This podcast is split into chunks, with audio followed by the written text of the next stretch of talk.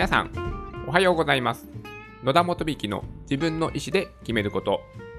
2020年12月19日土曜日の放送です。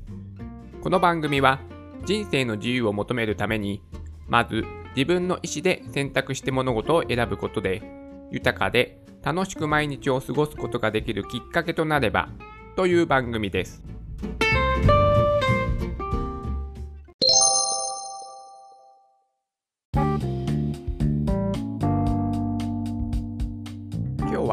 図解レシピが面白いと思ったについてお話をしたいと思います。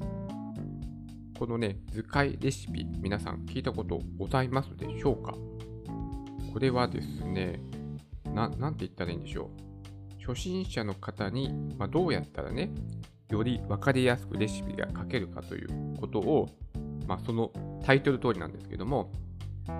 図にね、図に表して書かれていて、それがですね、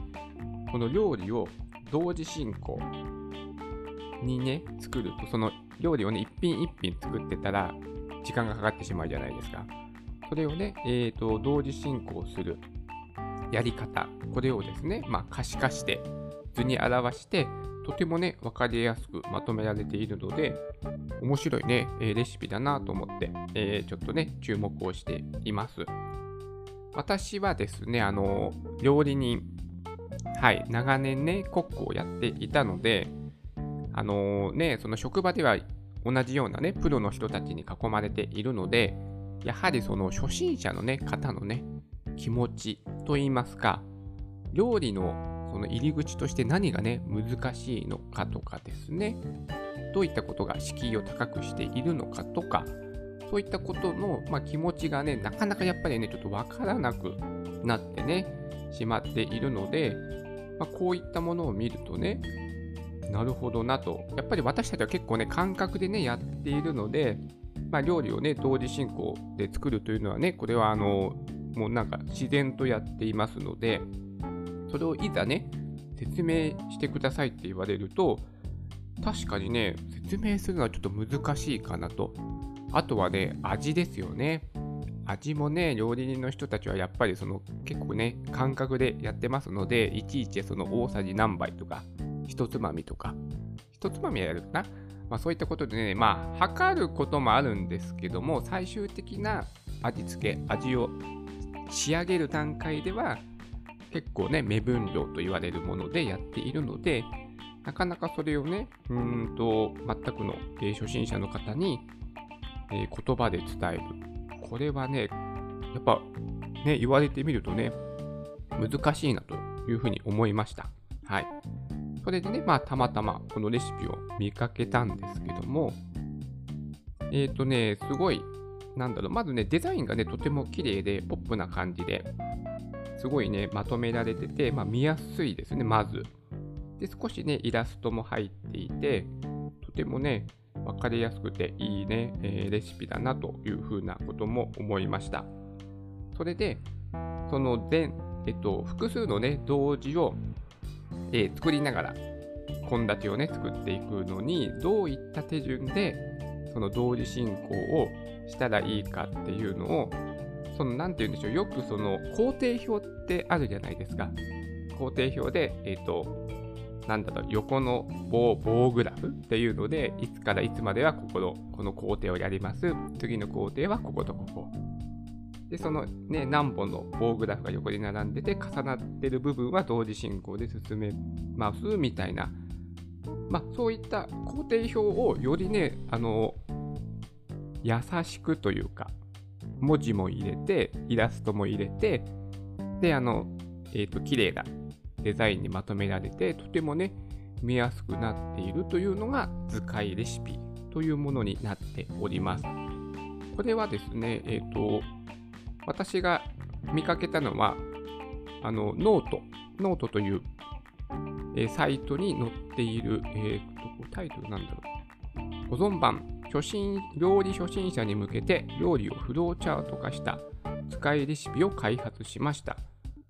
というタイトルのノートの、え、記事があります。多分ノートなんでね、検索していただければすぐ出てくると思います。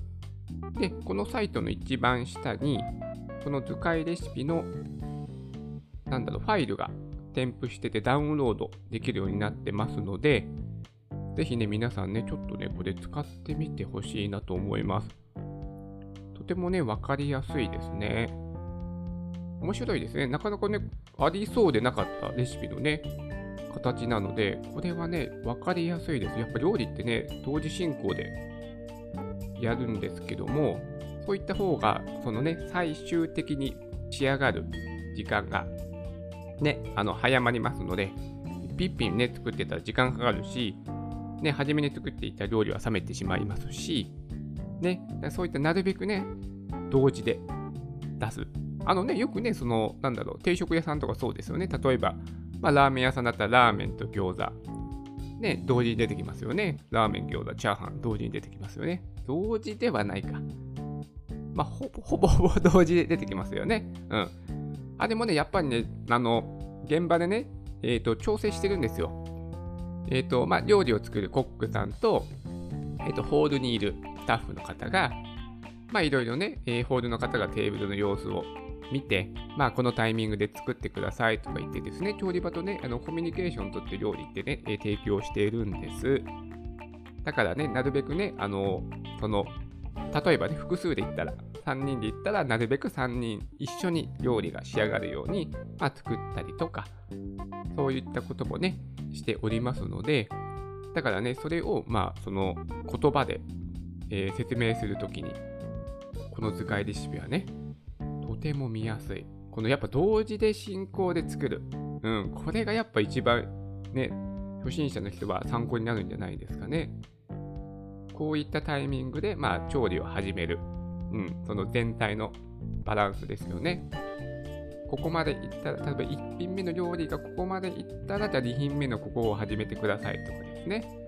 でここのタイミングで3品目のこの工程をしてくださいとか、いったことがですね、図解ですごい分かりやすく書いてありますので、それでなるべく最終には、例えば3品作ったら3品の料理が、まあ、ほぼほぼ同じタイミングで仕上がりますというふうなことを図解で、はい、示してくれていますので、あの料理のね、初心者の人は、ね、参考にしてほしいのと、今ね、やっぱりそのね、まだまだ新型コロナウイルス感染症の影響もあり、ね、今はね、ままた急に寒くなりましたよね。だからなかなかね、外に出るのがね、億劫になっていますよね。私はちょっと億劫になってます。すごい寒いので。なので、まあ、家でね、お食事を作るという機会もね、まだまだ増えていくのかなと。で、またね、年末年始のお休みもありますし、だから、このね、例えばそのね、家族に、家族とか、まあ、彼氏とかにね、手作りの料理を作るときに、このレシピを活用していただくと、すごいってね、言われるかもしれませんので、はい。またね、新しいね、レパートリーがきっと増えると思います。はい。これはね、参考にしていただいて、私もちょっとね、何か、こういうのレシピを使って、なんかね、考えて、私、あの、あれなんですよ、その、今はだいぶお休みをしていますけども、子供ね、子供食堂というですね、えー、ボランティア活動をやってまして、でその時に、まあ、子供とね、一緒に料理をね、作ってた時もあったんですよ。だからね、こういったね、料理があると、とてもね、えー、分かりやすいな、そのね、まあ、見通しがね、立てやすいのでそれは、説明もしやすいし、その料理全体のまあ見通しを立てられるから、まあ、効率よくね、その料理を作ることができる。その効率よくっていうのは同時進行で。で例えば3品だったら3品の料理をまあ作ることができる。うん。こういうことなんですよね。で、これもね、その、私がね、好きなこと、そのね、テクノロジーが私好きなんですけども、そのね、なんでテクノロジーが好きかって言われたときに、私は必ず、え見えないものが見えるようになる。こういったね、技術が好きなんですっていうね、お話をするんですけども、これもね、まさにね、見える化ですよね。料理の工程、いかにね、効率よく作るか、同時進行で3品の料理を例えば作っていくか、ということのタイミングとか、全体像とかをね、図解レシピで示してくれると、とてもわかりやすい。これもね、見えないものが見えるようになる見える化。